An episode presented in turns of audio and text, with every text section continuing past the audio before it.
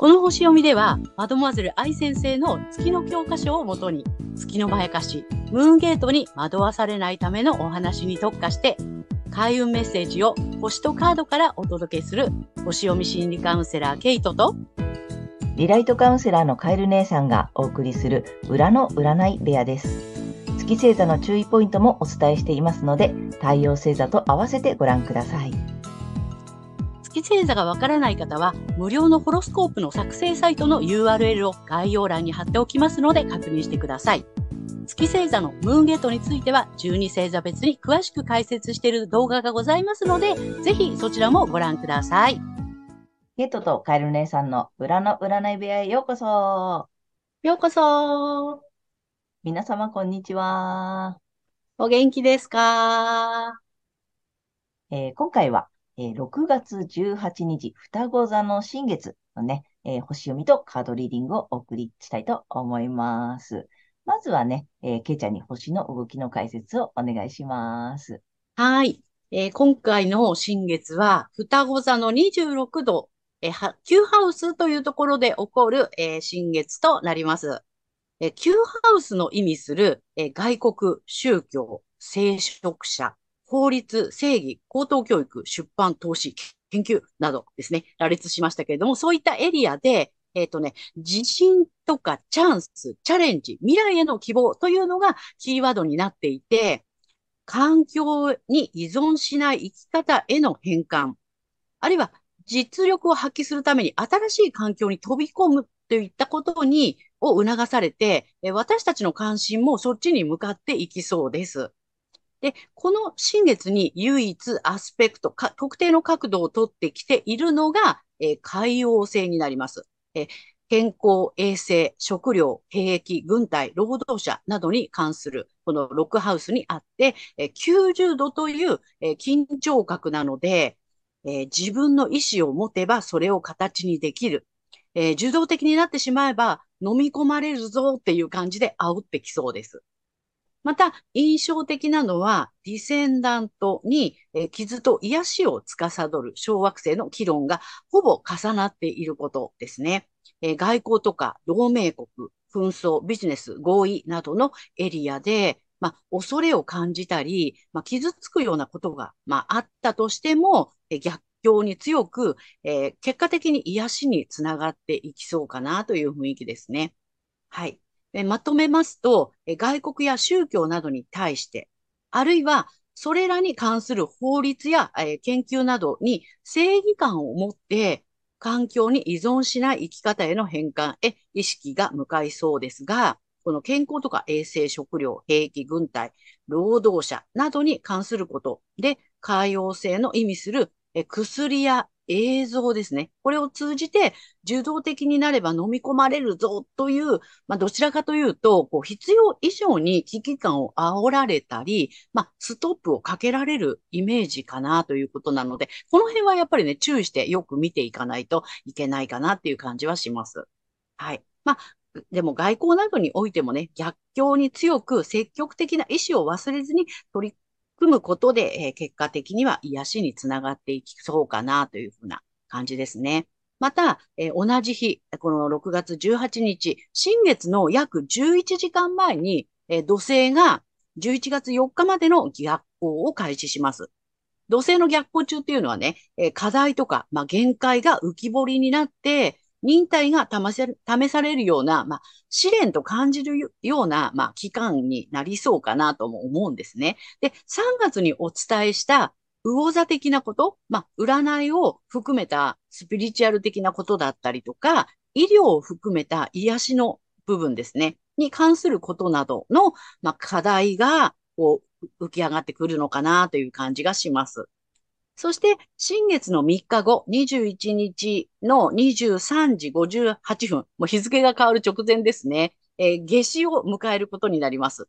で、この夏至のホロスコープは、秋分までの約3ヶ月の社会のムードっていうのを読み取ることができるんですけども、アセンダント、これがですね、えー、キーワードが光と闇とか相対性がキーワードになっていますので、えー、克服する目標や努力するテーマを見出す流れ、物事の本質を見極められるような知恵や知識を、まあ、通信や教育、時にはメディアなどから、えー、問題提起という形で、えー、得ていくのかもしれません。うん、まあ、全体的にはね、社会のムードはこんな感じかなと思います。はい、ありがとうございます。ありがとうございます。あ、なんかいっぱい来たね。うん、盛りだくさんなのよ、ちょっとね。でもさ、まずはさ、環境に依存しない生き方への変換、うん、出力を発揮するためにあた新しい環境に飛び込んでいくっていうことを促されるって、ここすごい面白いよね。でさ、うん、自分の意思を持てばそれを形にできるし、受動的にならないでってなんかすごく言われてるね、今回ね。そうなんだよね。ちょっと意味深だよね。うんうんうん。うん。的になれば飲み込まれるぞとかね、自動的になるとその判断力を誤るよとかさ、うん、なんかその辺はすごい強いメッセージなのかね。うん、そんな感じがしますね。いろいろね、問題出てくるかもしれないけど、そこにだからね、あの、飲み込まれないようにして、うん、ね、うん、意識しておいた方がいいかなっていうね。ね、あの、ニュースを見てあまり踊らされないように。そうです、そうです。それすごく大事。ね。あの、うん、あとはね、ど、あの、逆光、土星の逆光も来るし、そう。夏至もあるし。そう。ね、なん、なんかね、こう、メッセージがね、なんかリンクしてる感じがする。うん。うん。そうだね。なるほど、なるほど。ちょっとね、社会的な動きはそんな感じでありそうなので、まあ、あまり、その、なんだ、噂とかね、あんまそういうことに踊らされないように、ちょっと注意したいそうですね。うん、思いました。はい。あと、個人的にはどんな感じ、うん、えっ、ー、と、個人ではですね、Q ハウスは探求とか専門知識、あとは思想とか哲学、精神性、海外、スキルアップなどがキーワードの探求と精神性のエリアになります。で、ここで私たちも環境に依存しない生き方への変換とか、まあ、実力を発揮するために新しい環境に飛び込んでいくということの、まあ、探求とかね、あるいはその精神性でスタートをすることを、ちょっとね、促されて、そっちの方に気持ちも向かっていきそうかなっていう、そんな感じですね。で、一方、この勤労とか技能ですね。あの、まあ、訓練とかね、人の役に立つ。えー、あとは、えー、健康管理、体のケアといったことをキーワードとする、えー、義務、働き方と健康のエリア。ここに多様性がね、まあ、捨て身の意思が大きなチャンスにつながるよと。で、先ほどと同じメッセージで、自分の意思を持てばそれが形にできるけど、受動的になれば飲み込まれちゃうよっていうことで、まあ、夢やビジョンを見せつつ、こう、煽ってきそうな感じかな、と いう感じですね。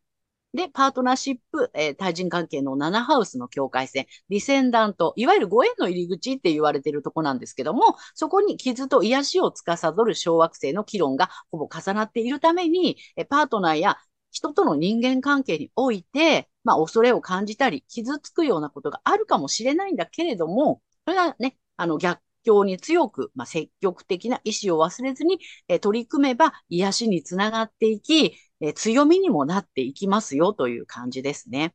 で、今回この右半分に天体が集中していることからも、この2週間は対人関係がテーマになってきそうです。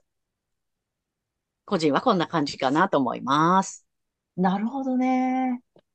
でもその対人関係でちょっと傷がうずうずしたり、過去のトラウマを思い出したりとかしても、それを乗り越えると癒しになるし、強くなれるよ、みたいな、あの、乗り越えるポイントなんだね、今回はね。そう、そうね。やっぱりそのね、克服するべき課題っていうことがね、浮き彫りになってくるのかなっていう。うんうん。うんうん。あの、捨て身の意志が大きなチャンスって、ちょっとすごいけどね。なんか、なんかまあ、あの、ビビらずにちょっとチャレンジしてほしいな、みたいな感じかな。ね。そうだと思います。ね、形に、うん、そ、ここ2週間はね、それをちょっと意識して。ね。うん。やってみるといいかもしれないね。はい。はい。ありがとうございました。ありがとうございます。はい。では、今回の新月が、伊手座さんにとってどんな新月なのかということでお伝えしていきたいと思います。伊手座さんが環境に依存しない生き方への変換や、え自分の知性や能力に自信を持って、より大きなチャンスを求めてチャレンジすることなどの探求を促されるエリアは、対人関係、パートナーシップ、結婚などをキーワードとする対人関係の領域となります。自由におおらかに生きていたい伊手座さん。え実力を発揮するために新たな人間関係、新しい環境に飛び込んでいく。または、今までパートナーなどに言いたくても言ってこなかったことなどを伝えてみるなど、今の環境に依存しない一歩をぜひ踏み出してみましょう。そして、恐れを超えて癒していくエリアは、遊び、楽しみ、恋愛、趣味、えー子供などをキーワードとする自己表現や創造性の領域になります。ベースの対人関係における、えー傷や恐れを癒すために、えーどうせ無理、またダメだ、などと思わず、そして、まあ、楽しむこと自体を、もしかすると、えーっと、こう、無意識にね、禁止をしていたりしていたならば、もうそれもですね、あの、外していただいて、積極的な意思を忘れずに取り組む姿勢を、えー持っていただきたいと思います。伊手座さんはですね、手の届かないところをターゲットにするんですね。的は手の届くところではありません。ぜひそこをね、矢で打ち抜いていくイメージを持っていただけたらと思います。はい。そしてこの時期のラッキーアクションです。え発展のキーワードは、真の目覚め、え落差、大逆転、開花、花開くですね。などになります。義務、まあ、働き方ですね。えーと、健康のエリアで、人との違い、落差を受け入れることになります。仮にそれが絶望的な状況であっても、意欲が刺激されて、初めて高度な意識が目覚めるとされています。あ、自分はみんなとは違うんだな。これが人生を開花させる魔法の言葉になります。はい。そして、金運アップの鍵ですが、思想哲学、海外、スキルアップなどの、えー探求と精神性の領域です。これは、伊手座さんの本来のね、えーナチュラルハウスということにもなりますので、楽しむことで人とつながっていくことになります。あなたが好きで得意なことを楽しむと人も喜びます。それが金運アップにつながっていきますので、ぜひ意識してみてください。はい。ここまでが太陽伊手座さんへのメッセージとなります。ここからは月が伊手座さんへの注意ポイントになります。はい。え月伊手座さんの月の欠損はですね、えー自我の欠損の第三星座、最後の星座ということになります。はい。そして、えっ、と、伊手座さんのですね、あの、キーフレーズ、I understand っていうところなんですけども、まあ、ここが社会的にちょっとね、アンダースタンドがないので、社会的な理解が月にとらわれるとなかなかできなくなってしまうというような感じだと思います。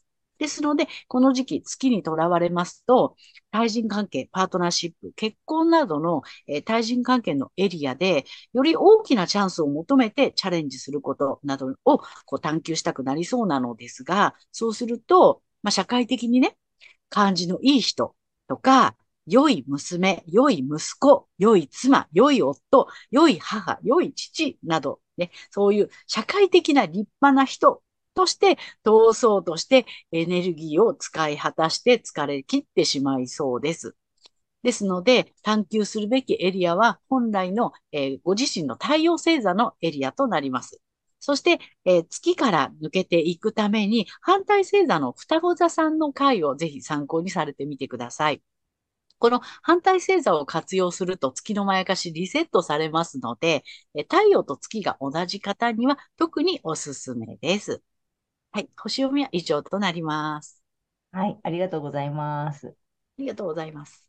月星座、伊手座さん。ね、聞いたね。あの、社会的に立派と言われるやつね。だから、いい母、いい、何？あの、いい娘、いい嫁とかね。そうそうそここに、一般的にはそれがこうでしょうに行きたくなっちゃうし、なんかなりたくなっちゃうし、みたいなね。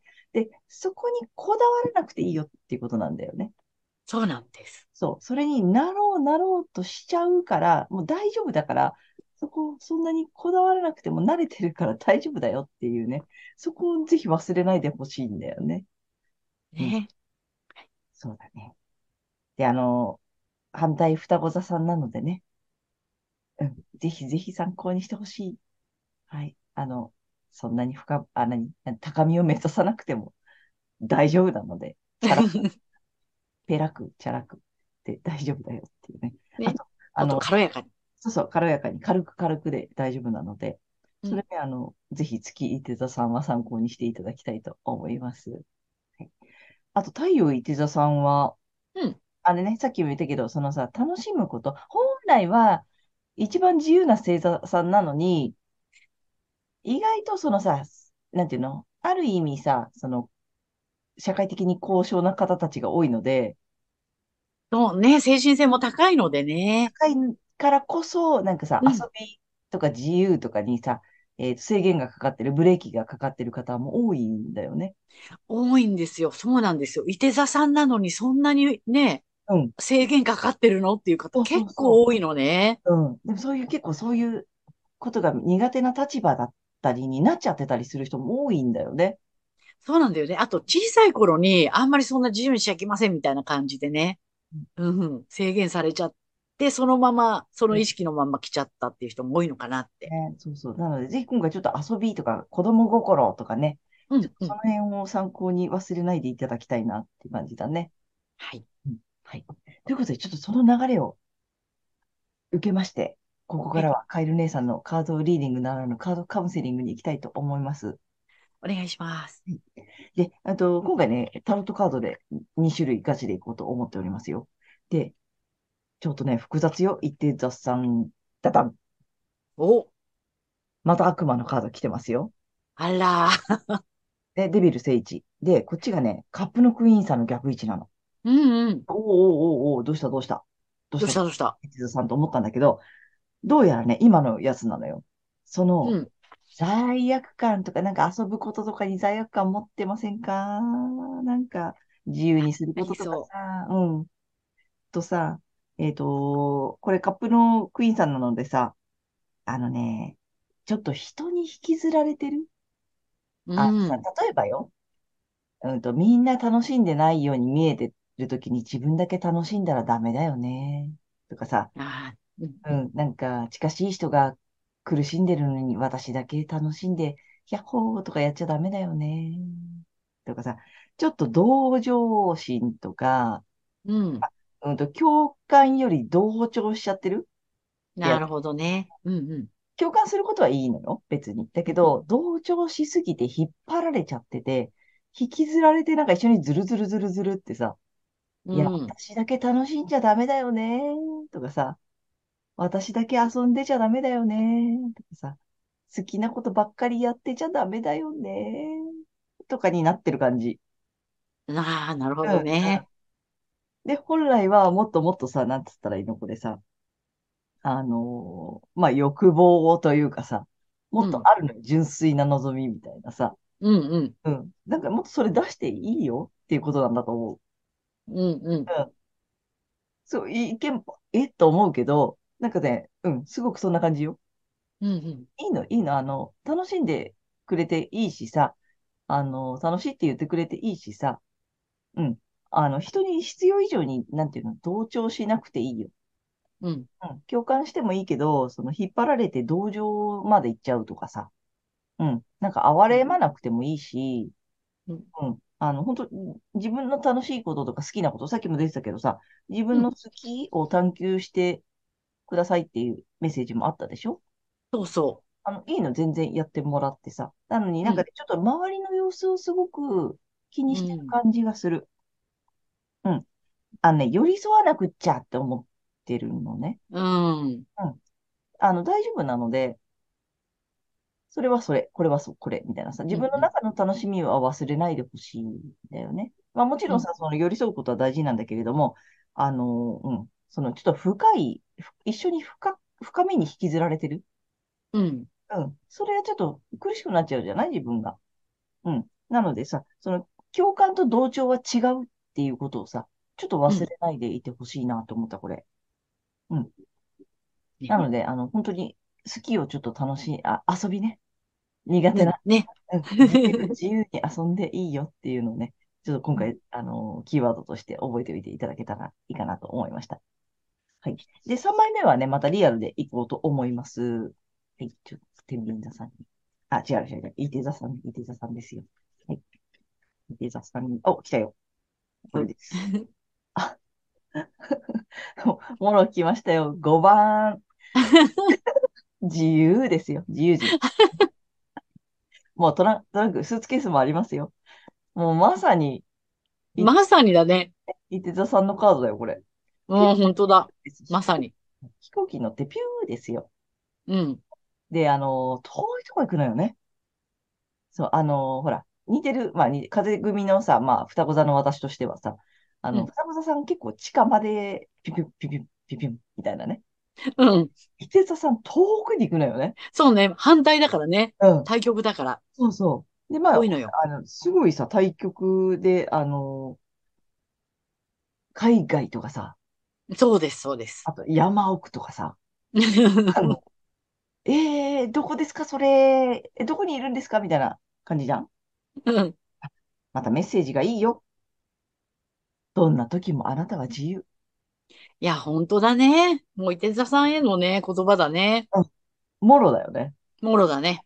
もろなので、これ、あの、だからさっきも言った通り、周りの人が例えばなんかさ、あんまり調子良くないとかさ、周りの人がちょっとうまくいってないとかさ、そこに別に、あの、同調しなくていいよ。引っ張られなくていいよ。あの、いいよ、海外行ってきて、今。うん。と思うので、いや、まさにだね、これ。まさにです。うん。ね。うん。ぜひぜひこれ参考にしてほしいです。ね。5、ね5の自由忘れずにいてください。うんはい。ということで、カエルネさんのカードカウンセリング以上となります。ありがとうございました。はい。